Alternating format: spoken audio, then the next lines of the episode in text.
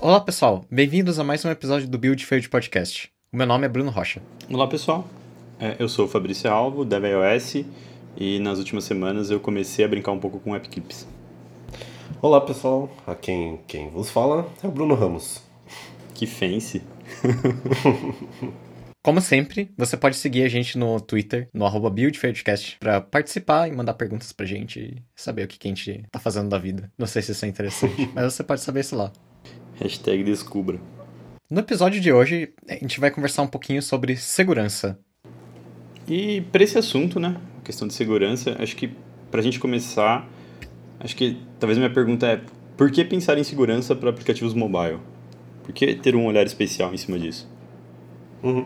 Eu acho que quando a gente fala em segurança, talvez dê para pensar em vários diferentes assuntos dentro da plataforma de desenvolvimento, desde como os dados chegam no seu aplicativo, onde você tem ali dados do seu usuário que está operando ali dentro da, da aplicação. Eu acho que tem toda a parte de segurança de como, vou, além de transicionar, mas como que você guarda essas informações é, dentro do seu aplicativo. E também tem existe a parte de segurança que vale a pena falar também, que é como a gente cuida de entre aspas hackers do nosso aplicativo, no que diz respeito a jailbreak, por exemplo. Enfim, acho que tem bastante coisa e é bem abrangente o assunto de segurança dentro da parte de desenvolvimento. Eu, particularmente, não manjo muito. Eu acredito que esse episódio também, para mim, vai ser. Vou aprender bastante coisa aqui. É, o legal desse assunto de segurança é que, pelo menos no iOS, existem várias camadas de segurança, como você mencionou, Brunão. Tem toda a parte de, de dados, que acho que é a parte que as pessoas mais têm contato. E talvez diria que é a parte mais importante mesmo. Porque as outras camadas são coisas mais hardcore. Tipo, alguém tentando fazer re engenharia reversa no seu app porque ele quer extrair ou mudar a implementação de um método para liberar algum conteúdo premium. Aí já, já é umas coisas bem mais punk.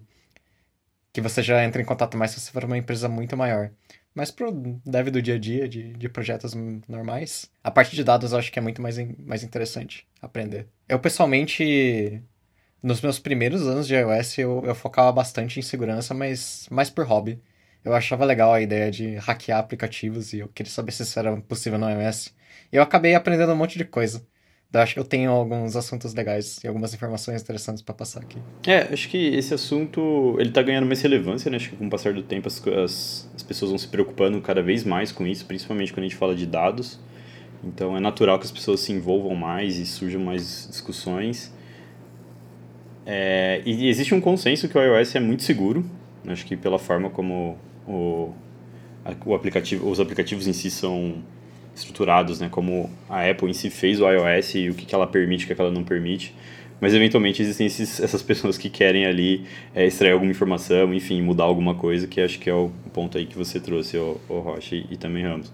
Então, acho que é um assunto que está cada vez mais ganhando relevância.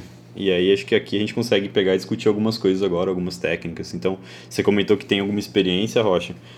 É, o que, que você já viu para quem está começando, assim, quer dar um pouco mais de segurança, de certa forma, para o aplicativo, o que, que vocês já viram acontecendo aí? O que, que vocês recomendam de boa prática? Ou também é, coisas para evitar e tudo mais? Acho que a parte mais comum é a parte de extração de coisas sensíveis do aplicativo mesmo. Que acho que é, um, é um, algo que a gente consegue entrar bem mais a fundo aqui hoje. Mas eu tinha uma pergunta, mas antes eu queria mencionar que você falou do iOS ser seguro. É interessante isso, porque isso também bate nesse ponto de que segurança tem camadas. Eu diria que o iOS é seguro no, no ponto de vista do app em si. Tipo, como tudo é feito num sandbox, o seu app individualmente ele não consegue acessar outros apps. E é daí que vem esse, toda essa parte de segurança, porque ah, você não consegue instalar um vírus, porque você tem que dar acesso ao vírus para ele ferrar tudo, tudo que você tem. Mas do ponto de vista de segurança, segurança mesmo, tipo, hackear um aplicativo por fora, alguém que tem um iPhone e coloca jailbreak, Cara, aí não existe segurança. É... Em qualquer situação em que uma pessoa tem acesso físico ao device, não existe mais segurança. E é por isso que a Apple tem tanto problema com jailbreak.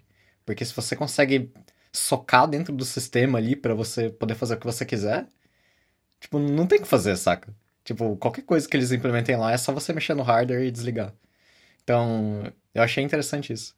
o iOS ele é seguro por, pelo ponto de vista dos aplicativos em si, mas do ponto de vista de aparelho é impossível. Tanto que existe esse assunto aqui que a gente está conversando sobre. É bem legal ter essa visão. Eu já não tinha essa visão, mas faz bastante sentido. Bem top. é, eu acho que esse ponto de vista do da questão do acesso físico do device é acho que é muito relevante. Aí acho que tem uma questão em cima disso que é o acesso físico e o acesso ao device em si, né, as informações, o, o, de, o device desbloqueado, né. Então acho que o ponto é, eu com o meu device, se eu perder ele de certa forma, eu deveria estar seguro em relação ao que eu tenho ali dentro. Né? Não quer dizer que se alguém tem acesso físico ao device, vai ter acesso às informações. Né? A gente tem uma, uma barreira ali de. Uma, mais uma camada, né, no caso, de bloqueio ali às informações que existem dentro do iPhone em si, né? É, realmente, existe esse caso mesmo. Então, você pode dizer que você tem um certo ponto de segurança quando alguém rouba o seu celular. Mas quando a pessoa é a dona do celular e ela tem o seu aplicativo instalado dentro dele, aí sim, aí nesse ponto não existe segurança. Perfeito, não tem muito o que fazer, né? Acho que alguém mal intencionado ele vai conseguir, de certa forma, dar uma explorada e encontrar coisas. E acho que o dever dos desenvolvedores nesse caso é talvez criar camadas para que essas pessoas é, com, com uma intenção ali de mudar alguma coisa, enfim, de alterar algo, esbarrem nisso e parem, né, de certa forma. Porque alguém com uma, alguém mal intencionado vai tentar avançar e se as coisas estiverem muito fácil, é, elas vão conseguir, né? Acho que talvez é barrar um pouco. Acho que eu já ouvi isso em algumas palestras sobre segurança. É, talvez não é, dificultar um pouco já vai eliminar bastante gente é, com conhecimento ali para conseguir fazer alguma coisa. Assim, uma simples barreira já vai evitar muita coisa. Exato, exato. O pessoal de segurança fala muito disso mesmo. Especialmente quando você tem esses cenários em que é impossível, o que você faz é você não você não tipo não tem como você proteger o, seja lá o que você estiver protegendo. Mas você consegue deixar difícil o suficiente para prender um, um, hacker tempo suficiente para aquilo não, não ser tão danoso para você.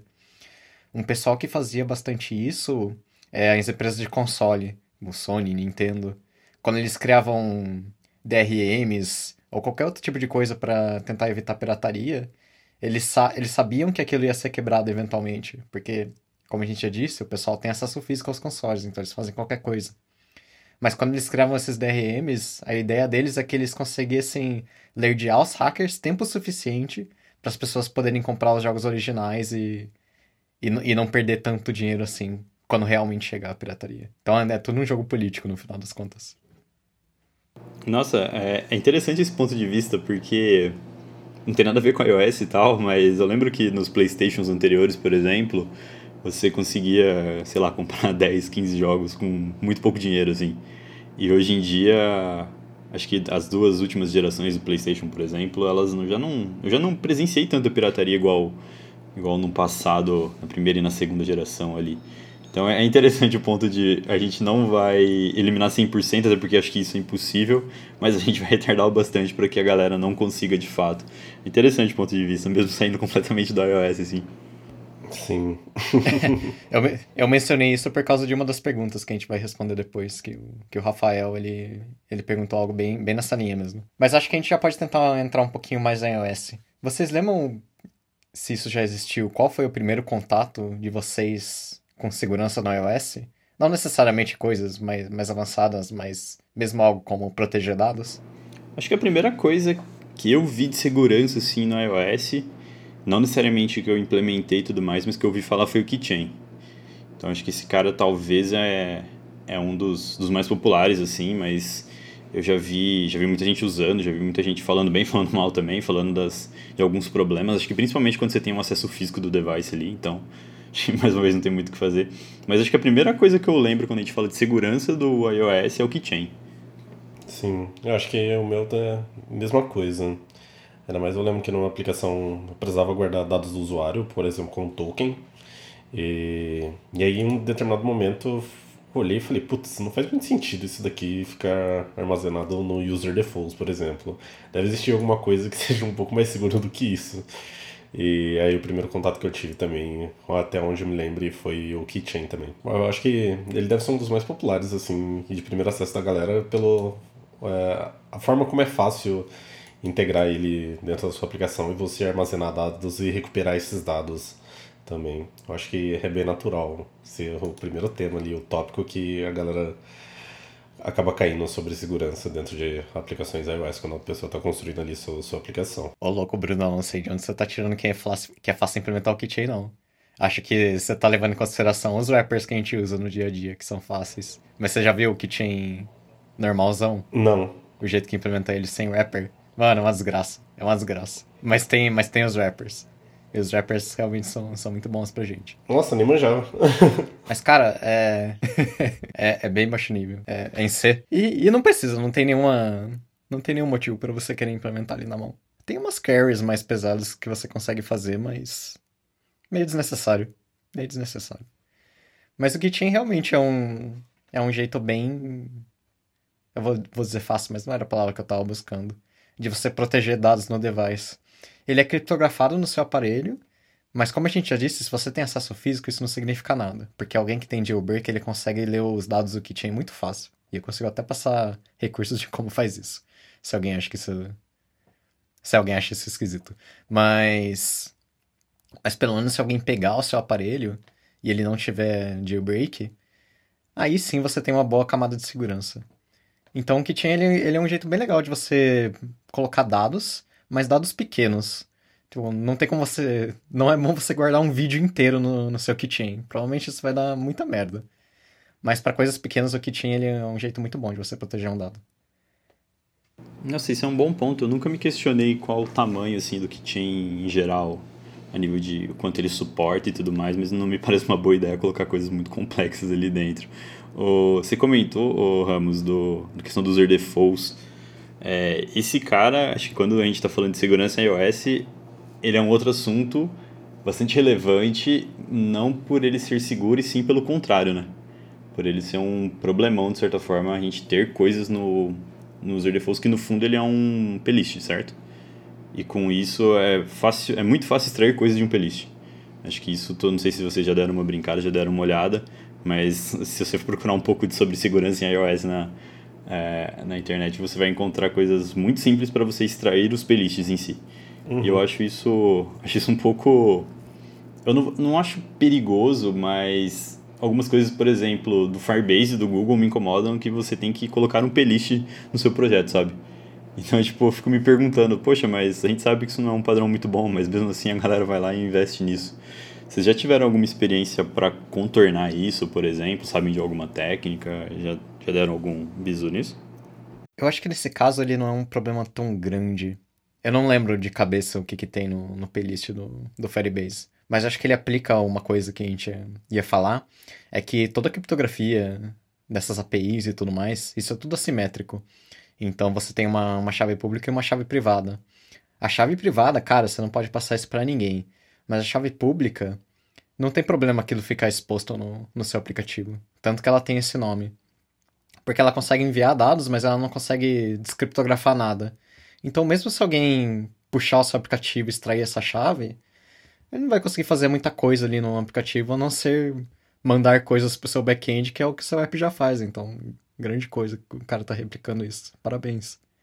é, é, é, um bom ponto, Rocha. Interessante mesmo pensar nesse, nesse caminho. Eu também não me recordo o que, que tem exatamente no, no, nesse playlist do Firebase, por exemplo. Mas acho que armazenar coisas sensíveis nesse cara, mesmo a gente lidando com, com a criptografia, não sei se ainda é um bom caminho, né? Mas acho bom você ter mencionado isso, que essa parte da criptografia também acho que é um assunto importante para se mencionar. O pessoal conversa bastante sobre o que, que pode ficar exposto no aplicativo em si. Tipo, a gente já conversou que a gente consegue guardar dados no keychain, mas a gente não falou que o que está hardcoded no aplicativo em si consegue ser extraído também.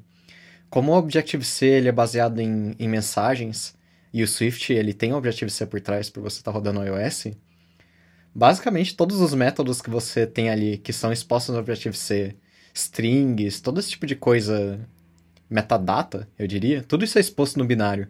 Então se alguém tiver jailbreak e baixar seu aplicativo e passar para o PC, ele consegue decompilar aquilo e pegar tudo. Então, tudo que tem string, nome de método, nome de classe, tudo isso é muito fácil de, de extrair.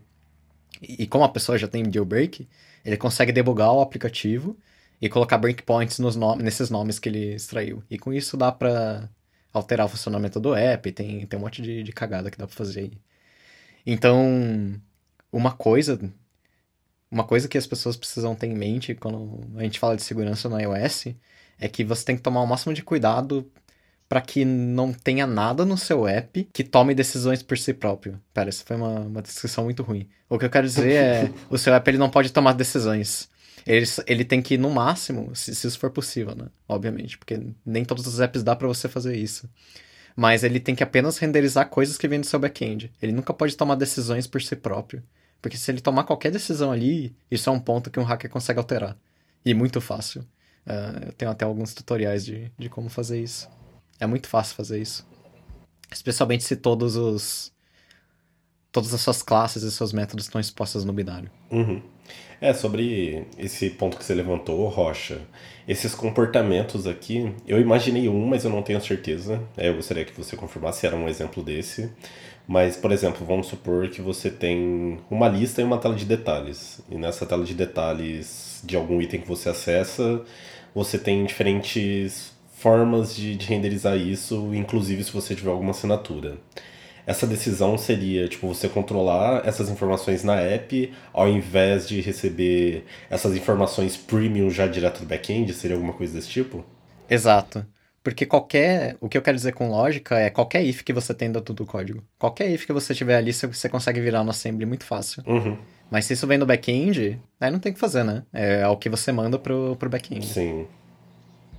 Mas aí, se você tem alguém muito motivado, você consegue fazer um, um man the middle ali e responder outra coisa pro seu app, de certa forma. Então, pessoas muito motivadas ainda assim conseguiriam por uma outra forma, que é, acho que é um outro assunto, né, quando a gente fala de segurança, que é a comunicação que a gente tem com, com esses subserviços, né, subsistemas, back-end, etc., que é como os dados chegam e como os dados saem.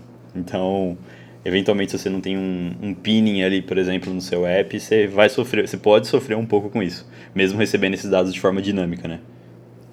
É um pouquinho mais além até, eu diria, porque você pode fazer o man in the middle e mudar as respostas que vem no back-end, mas aí o esquema é, quando você faz isso, o seu app ele tá num, num estado inválido. E daí já é, já é trabalho do back-end saber que aquilo que seu app tá mandando realmente devia ser possível. Então, pô, tem um cara aqui que ele, ele não tem conta premium, mas ele tá me fazendo umas requests de umas coisas premium aqui. O que, que é isso aí? Isso, isso, não parece certo, não. Aí já, já vai do seu back-end saber lidar, de lidar com esses dados. Uhum. Mas daí a gente já, já tá passando pra outro, outra camada, né? Mais do back-end. A gente pode ficar um pouquinho mais dentro do iOS. Mas é legal que você mencionou pinning. Bom, a gente comentou sobre. Falei sobre pinning, né? Acho que o Rocha comentou, mas acho que é interessante a gente trazer pra galera um pouco do conceito disso também, pra não ficar algo meio vago aí. Eu não lembro de cabeça perfeitamente o que é o pinning, então talvez eu fale alguma coisinha errada. Mas eu sei em linhas gerais o que ele significa. Basicamente, quando você faz pinning de uma. Na verdade, o nome é Certificate Pinning, mas no caso o que a gente está falando é fazer o pinning da request em si. E o que isso significa é que você chipa um certificado dentro do seu aplicativo, HTTPS, e você prende ele nas suas requests. E isso vai para o seu back-end.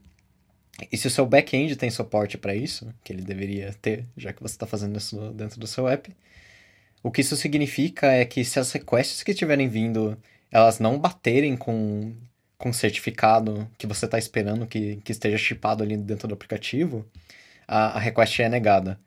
E para que, que serve isso? Isso é uma medida para você cortar man in the middle. Porque se tem alguém de fora da. Não, não de fora da sua rede, mas dentro da sua rede, mas não dentro do, do aparelho que está fazendo a request em si, se essa pessoa estiver tentando snifar a sua request, ela não vai ter acesso a esse certificado que está pinado da request. Então, o seu back-end ele, ele não vai deixar que, que você enxergue a request. Eu acho que é exatamente isso. E daí, esse, esse é um jeito é. E daí isso é um jeito de você fazer com que só o seu aparelho consiga fazer as requests. Mas, como a gente já mencionou hoje, se a pessoa tiver jailbreak e tiver acesso físico ao aparelho ali, ela consegue enxergar aquilo de qualquer forma. Mas pelo menos é uma proteção para que pessoas de fora não consigam enxergar as requests. Que é uma coisa que é muito boa. Acho que todo aplicativo podia ter isso. É uma segurança. Eu, acho, eu acredito que é fácil de fazer e tem um impacto muito bom ali. É, acho que talvez pra galera que tá ouvindo pode parecer complexo, mas, por exemplo, é, libs mais famosas de networking, como Alamo Fire, por exemplo, já, já tem um suporte a isso, sabe? Então já é bastante simples, ela já abstrai bastante coisa ali para você, para fazer do lado do cliente. Então acho que é mais uma camada e nessa camada aí você já tira bastante gente já que tá, que tá afim de mexer em alguma coisa, né? Acho que realmente faz sentido investir tempo nisso. Bom, acho que eu posso fazer uma pergunta aqui e daí vocês me respondem se o que, que vocês acham sobre isso. Mas de vez em quando as pessoas me perguntam se vale a pena ofuscar o código do iOS. Isso é possível, tem libs que fazem isso, mas o benefício disso depende um pouco. Porque o esquema é o seguinte: eu acho que ofuscar código iOS é legal, porque o que ele faz basicamente é evitar que as pessoas extraiam os métodos e as classes do, do seu código pelo dump que, que dá para fazer quando a pessoa tem jailbreak. Mas por outro lado, isso atrapalha um pouco sua vida, porque daí você vai ter problemas com crash reporting e qualquer outro tipo de, de login que você tiver, porque você não vai ter mais acesso aos nomes das classes. Mas isso é um bloqueio interessante para pessoas que tentam debugar o seu aplicativo. Mas, mas eu acho que tem coisas melhores. Eu acho que isso atrapalha mais do, do que ajuda. Interessante falar isso porque fui eu que fiz a lib de ofuscação que o pessoal usa. Mas eu não acho, eu fiz mais como, como um hobby. Eu não acho que é algo muito legal para se fazer. Acho que atrapalha mais do que ajuda. É, sobre esse ponto que você falou, de o pós-App Store ali, né, da publicação da tua app, cara, faz total sentido. Quando a gente comentou sobre o tema aqui de ofuscação de código e etc., eu fiquei pensando, tipo, justamente isso, tipo, e tem outro tópico também que eu pensei, eu não sei se eu já vi alguma vez no Slack alguém comentando, que já teve problemas com isso para publicar app também, assim, sabe? Com o próprio time, o time de revisão lá da, da App Store verdade, Connect. É verdade. É, putz, cara, é, isso é verdade. Faz muito sentido, porque depois. É, o acompanhamento de logs não, porque eles são reports, né? Mas para você analisar algum crash, algum bug no Crashlytics da vida, que você mais precisa de, das informações no Stack Trace ali, por exemplo, Seria, acho que, bem tricky, né? Tipo, você não conseguiria, basicamente, fazer isso. É, acho que o legal é buscar um meio termo ali, né? Escreve um código meio ruim, ele já vai ofuscado. Tô brincando. É, esse, esse é um assunto interessante e, mais uma vez, eu penso um pouco no contexto, sabe? É, eventualmente, pode ser que a sua app tenha algo talvez muito sensível, enfim. Acho que é, uma, é um grande trade-off. Então, se você tem uma base muito grande ou eventualmente precisa investigar crashes, enfim, talvez você tenha mais prejuízo, sabe? Acho que no fundo é colocar na balança e decidir se, se vale a pena ou não. Acho que formas para fazer já existem. Acho que isso é, acho que não é nada, não é nada absurdo, nada de outro mundo. Existem aí libs é, mais de certa forma já consolidadas no, no mercado, vai.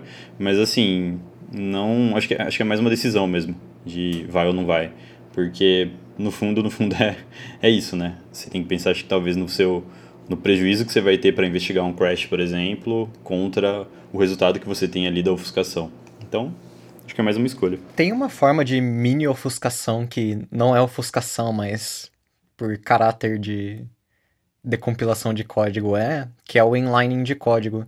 O Swift ele tem dois atributos para fazer inlining, que é o inlineable e o inlinealways. E o que ele faz é, é ele faz inlining de código que se você não tiver o contexto disso, o que isso significa é que no seu código, por exemplo, você tem dois métodos e um método chama outro método. No seu código ele funciona assim, mas quando você compila esse código pro, pro assembly, tem um monte de otimizações que acontecem ali para fazer aquele código rodar melhor. E o que o inlineable significa é que ele elimina esse conceito de método. Ele basicamente mergeia os dois métodos em um para ficar uma, uma coisa só. E o que o pessoal faz para proteger os apps é qualquer tipo de lógica crítica que você tenha, você não coloca no método separado. Quer dizer, você coloca no método separado no seu código, mas você marca ele como inlineable, porque daí quando você compila, ele divide aquilo pelo, pelo resto do app e ele mergeia em todos os campos que tiverem. Então, se alguém quisesse reverter uma lógica que tivesse acontecido naquele método, agora essa pessoa precisa fazer isso em literalmente todos os métodos que chamam aquele método, porque o método em si não existe mais, e sim a lógica dele foi duplicada. É isso que significa quando você coloca o tem a recentemente no iOS tem, tem novos tipos de otimização agora. Tem um, tem um Optimize normal e tem um Optimize for Size. O que o Optimize for Size faz é ele desativa todo o inline de código. Porque daí, como você não duplica as coisas pelo código, o seu código fica menor. Então ele tem uma influência nisso. Então, inline de código é um jeito legal também de fazer uma mini ofuscação sem ofuscar de verdade. Nossa, muito interessante. Não, não conhecia e acho que é muito bom. Acho que talvez esse tipo de escolha deve ser levado em consideração, tipo, fazer uma mini ofuscação ao invés de uma ofuscação completa ali para evitar alguma coisa. Muito massa, Rocha. Sim. E sobre o que eu comentei lá da, de ter problemas na, no time de revisão da App Store Connect, você imagina, Rocha, do porquê que a galera teve problema com isso? Tipo, porque eu fico pensando a que nível que, sei lá, faz sentido ter algum problema de você ter a app publicada que tá com ofuscação de código. Não imagino um motivo, alguma coisa mais que faça sentido para isso ter acontecido. Você imagina algum, algum motivo específico do porque, sei lá, foi rejeitado, por exemplo? Eu acho que tem uma regra na App Store que você não pode colocar código ofuscado porque eles acham que você tá fazendo isso para passar por cima de alguma regra. Eu acho que é por causa disso que eles fazem isso. O que é estúpido, tipo, isso é muito estúpido, mas. Existem tantas, é tantas é formas, né, de tentar contornar uma regra, e aí, tipo, eu vou optar é. pela mais complicada, que é usar que vou ofuscar, sabe? Mas enfim. Sim. Mas é uma pena. Mas por outro lado, é até que é uma boa, porque eu acho que uma das melhores formas que você pode proteger o app é simplesmente fazer com que ele não tenha nenhuma lógica importante dentro dele. Que tudo venha do back-end. Esse é o melhor jeito de proteger o app. Ou você pode fazer que nem o Snapchat faz e ofusca direto no assembly. Eu não tenho a mínima ideia de como o pessoal fala isso, como faz isso. Eu não sei nem descrever o que acontece. Mas eles têm várias ofuscações no nível de assembly. Então uma pessoa que decompila o app vê coisas que teoricamente não fazem sentido. Caramba, que massa. É, o tipo de. Aí entra no que o Fabrício também comentou. O tipo de negócio dos caras exige muito desse tipo de, de deep dive em segurança também, né? Bastante sentido. Será que no fundo o Snapchat quer esconder como eles fazem o filtro de cachorrinho? Talvez, né? Fica o um mistério aí, né? É interessante. Acho que vale a pena a gente tentar encontrar isso. Não sei se você tem algum material disso, Rocha. Tipo, um artigo, alguma coisa e tal. A gente deixa aqui porque talvez a galera que se interesse mais tente entender o que, que tá rolando lá no, no Snapchat. Bem massa. Eu tenho, eu tenho um artigo que ele, que ele demonstra quais são essas ofuscações, mas eu não tenho a mínima ideia do, do que é nada do, do que ele fala lá. Só coloco na descrição. Absorveu 100% do, do artigo. Bacana. Bom, agora que a gente conversou um pouquinho sobre questão de segurança para apps em geral, iOS, falamos um pouquinho até de serviço back-end. A gente vai para as perguntas lá do Twitter. Inclusive, eu gostaria de agradecer a todas as pessoas que participaram com a gente. Esse episódio teve um número bem legal aqui de perguntas e a gente espera sempre essa interação de toda a galera que ouve a gente e participe junto com a gente aqui. Para começar, é, eu vou puxar uma pergunta do Roger Oba, o Twitter dele é rogerlu underscore, e a pergunta dele é o seguinte: por que, que alguns é, desenvolvedores barra empresas ainda preferem crashar o app quando detectam jailbreak? Eu não sei a resposta, mas considerando o que a gente falou aqui, principalmente sobre o acesso físico e o jailbreak, acho que é para evitar problemas maiores, algum tipo de inconsistência, enfim, cenários ali que não deveriam existir, sabe? Então, me parece que é mais um não uma camada, mas é mais uma segurança para não ter mais camadas. Tipo, eu faço isso aqui, aí eu evito ter que fazer uma série de outras coisinhas em outros lugares. Sim, isso, isso faz muito sentido. Mas eu tenho uma opinião sobre isso, que isso não vale a pena. É verdade, eu acho que esses caches existem para evitar problemas maiores, mas existem dois pontos. Primeiro, a maioria das pessoas que fazem jailbreak, elas não são hackers, elas só querem instalar coisas bonitinhas no iPhone. E segundo, essas proteções anti-jailbreak são muito fáceis de quebrar. Então, no final das contas, isso é só um incômodo. Então, se tem alguém com um app que, que cracha com jailbreak aí, eu daria uma reavaliada. Porque isso é uma das coisas mais fáceis de quebrar quando você tem jailbreak. É, isso daí faz sentido, né? Da questão do, dos usuários e do motivo que eles instalam de jailbreak, né? Talvez a grande maioria realmente seja só para instalar coisas legaisinhas dentro do, do iOS mas nenhuma das intenções é manipular, alterar o, o teu código da tua aplicação. E aí você faz com que esses usuários simplesmente não utilizem mais sua app. Faz sentido. Indo para a segunda pergunta, a gente tem a pergunta do Rafael Machado. O Twitter dele é @hakaramos, o Haka é com K. E a pergunta dele é o seguinte: Como brechas de segurança são encontradas? Acho que essa pergunta é meio abrangente aí também, né? Bom, o Rafael mandou essa pergunta, mas depois ele me mandou uma mensagem no WhatsApp falando que o que ele quis dizer é não necessariamente como você encontra brechas de segurança, mas ah, vou extrair um dado do, do keychain mas sim como o pessoal descobre umas coisas muito loucas, tipo. Como você sabe que se você fizer um heap overflow nessa parte do código, vai liberar todos os cartões de crédito do, do Mastercard? Esse tipo de coisa muito louca. Eu não tenho certeza de como as pessoas fazem isso, mas eu tenho, eu tenho uma dica de, de como isso acontece. E isso explica também um pouquinho como que as pessoas encontram os jailbreaks em, em primeiro lugar que são falhas de segurança, tipo, muito graves e muito escondidas. Igual quando a gente falou de consoles mais cedo, tem um canal que ele explica como que as pessoas destravavam os consoles, como que os grupos de hacker faziam os hackers para você rodar jogo pirata no, no Play 2. E é muito interessante, tipo, muito interessante mesmo. Mas basicamente o esquema é que esses grupos de hackers, eles têm um conhecimento absurdo sobre hardware, tipo, absurdo. Não, ah, como funciona uma placa de vídeo, mas sim como funciona esse modelo específico de placa de vídeo que acontece quando você liga ele com esses componentes XYZ. Porque o que acontecia é que, por exemplo, tem um caso do, do Wii, que a criptografia do Wii era feita num chip separado.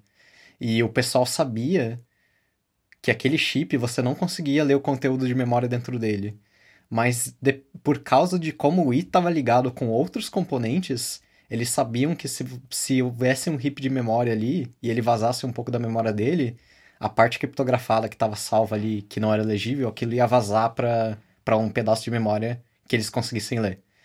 E eu não lembro, não sei se alguém lembra, se alguém já teve um Nintendo Wii, mas o primeiro destrave que teve do Nintendo Wii era que você abriu o Zelda, e daí você ia falar com um NPC específico, e quando você falava com o NPC específico, ele instalava o, todo, o Strave no, no seu aparelho. Tipo, você colocava no SD card, abria o Zelda, falava com o NPC e Caramba, acontecia isso. Que massa. Tipo, bizarro, muito bizarro. Mas, e o que acontecia é que eles descobriram que quando você falava com esse NPC, ele causava um heap overflow. Então eles usavam isso para manipular e jogar fora uma chave. Não necessariamente jogar uma fora uma chave, mas expor um pedaço de memória que estava ali naquele SD card e, e fazer o i rodar ele. Então, é um negócio muito absurdo. Mas acho que o, o resumo é: as pessoas têm um conhecimento absurdo sobre hardware. E eles conseguem fazer coisas incríveis com isso. Estou impressionado com a forma de destravar o Nintendo Wii. Eu tive um e aí eu fui ver na internet bem depois, assim, como destravava e já tava num. que era, ah, baixa esse negocinho, põe no SD card, põe no Wii. Então, tipo, não, não tinha nada de Zelda no processo. não tinha nenhum passo de, ah, você tem que ter o Zelda, enfim. O, muito interessante. E esse tipo de conhecimento absurdo em hardware, é, me parece que quando você falou um grupo de pessoas que faz isso, para existir esse conhecimento absurdo, me parece que são várias pessoas mesmo. Acho que é difícil imaginar alguém com muito conhecimento, conhecimento muito profundo em muitas coisas, né? Porque são uma série de componentes que fazem um sistema como um todo. Então é muito interessante, acho que a gente deixa o link aqui, mas é, eu jamais imaginei que fazer algo na memória destravaria alguma coisa, por exemplo. É bizarro. E é interessante porque muitas das falhas de segurança que o pessoal encontra na vida, assim, tem, tem a ver com hardware. Tipo, ah, executar código, tipo, remotamente, esse tipo de coisa. Isso é tudo vazamento de memória que acontece em algum, em algum canto. E com essa explicação aqui que a gente teve de como destravar o Nintendo Wii, a gente tem o um comentário do Leandro Nunes, que ele falou que seria interessante comentar os mais comuns que já enfrentaram e linkar artigos que pode corrigir. Acho que a gente vai deixar os links do, desse exemplo que o Bruno comentou. E, e aí já atende a, a, essa sugestão aqui do Leandro Nunes, que é o Twitter dele, é LNF Nunes. Indo para a terceira pergunta, a gente tem a pergunta do Eduardo Oliveira, o Twitter dele é duemanuel, e a pergunta dele é a seguinte. É, quais são as principais preocupações que o iniciante iOS deve se preocupar? É, eu acho que posso falar um pouco, começar puxando sobre essa resposta. É, eu acho que inicialmente existem alguns pontos que você pode cobrir a sua aplicação com tópicos de segurança que talvez faça sentido dependendo do como que o seu produto escalar. Eu nunca tive problemas que, sei lá, aconteceu algum incidente que eu precisei implementar alguma forma de segurança depois, mas algumas eu fui aprendendo durante o meu tempo de experiência.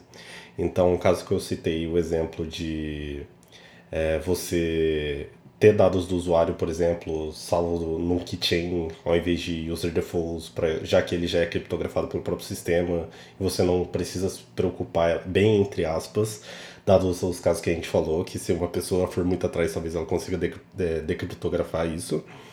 Uh, mas salvar esses dados no keychain, por exemplo, informações de token do usuário, Uh, sobre questão de, de, serviço mesmo, você utilizar o protocolo de comunicação segura com HTTPS, por exemplo, é, utilizar técnicas de SSL pinning, como a gente comentou também.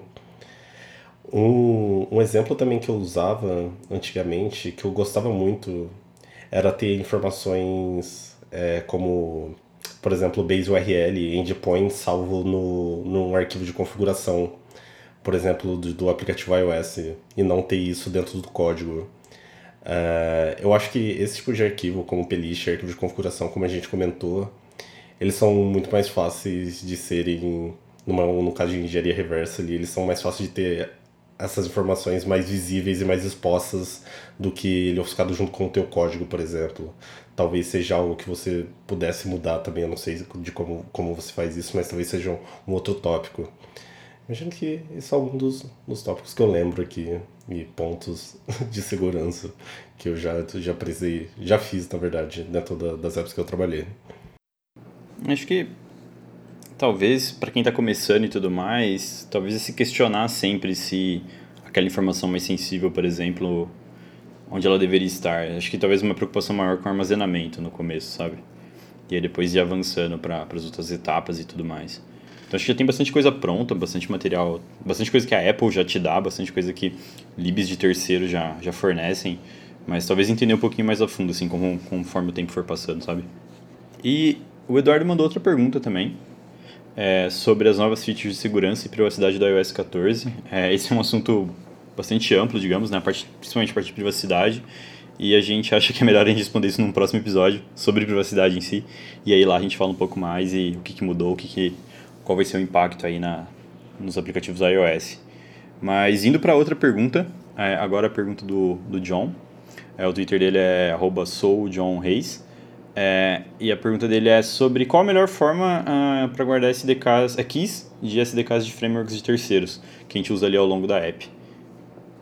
Bom, como a gente mencionou um pouquinho antes, acho que o problema nem é tanto como você guarda as keys, mas como você usa elas se aqui que você está se referindo a uma chave pública, não tem nenhum problema aquilo ficar exposto no aplicativo. Acho que o maior problema é como que você comunica aquilo por seu back-end. Se o seu back-end está recebendo aquela chave, assim, é uma boa que seu back-end ela uma forma de confirmar que aquilo realmente veio do seu app, não que aquilo alguém está fazendo replay da sua request. Porque senão a pessoa consegue abusar da sua chave. Mas a chave em si, se for uma chave pública, não é tão ruim aquilo ficar guardado hardcoded no seu app. Mas se você se sentir muito mal com isso, você pode ou guardar aquilo no keychain, que, que não é uma proteção de verdade, mas, mas é algo que ajuda. Ou o que existe uma lib que é o, o CocoaPods Keys, e o que ele faz, ele transforma sua, as suas strings em binário. Então fica um pouquinho mais difícil para quem está decompilando seu aplicativo extrair aquilo simplesmente decompilando o seu app pegando que está hard-coded. Se você transformar sua chave em um binário, a pessoa precisa debugar seu app para pegar a chave. Então fica um pouquinho mais difícil. Mas, mas a princípio não é necessariamente um problema a chave pública estar tá lá. Se for uma chave simétrica, que não é nem uma chave pública nem uma chave privada, aí aí você tem problemas. Aí você precisa repensar um pouquinho como que o app está por que, que o app precisa uhum. daquilo. É, talvez um exemplo disso que ele perguntou, eu até chuto dizer que que são aquelas chaves que você tem para configurar crash keys do Firebase, que você tem aquela string, aquela chave que você precisa fazer o setup start ali da, do SDK, né? Nesses casos, eu não sei dizer se elas são chaves simétricas ou assimétricas, que seriam as mais seguras, como a gente comentou. É, você tem noção? 99% é assimétrico. Ah, então. 99% é assimétrico. Porque usar uma chave simétrica aí Uhum. já, é- já é uma falha de segurança por si só. Então, sempre que, sempre que é público, o privado é assimétrico. A privada você guarda no seu back-end as sete chaves, a pública tanto faz. A pública pode ficar exposta. Top, beleza. Bom, e para encerrar as nossas perguntas, a última delas foi do Yuri. O Twitter dele é GoldenBR, mas você substitui as vogais por números. É, e a pergunta é muito simples: é, como que eu testo a segurança de uma aplicação em iOS? Eu acho que uma forma de que eu pessoalmente responderia isso é não necessariamente dando uma resposta, mas, mas dando uma sugestão, que era algo que eu queria falar no, no episódio e não tive chance dentro dele em si. Mas tem um app que se chama DVIA. Isso significa Damn Vulnerable iOS App. E é basicamente um app barra série de tutoriais que ensina você como você faz jailbreak, como que você instala coisas de, de hacker no seu jailbreak e como que você usa essas coisas de hacker para fazer coisas comuns no iOS, tipo decompilar, debugar código, injetar código, muitas coisas muito legais.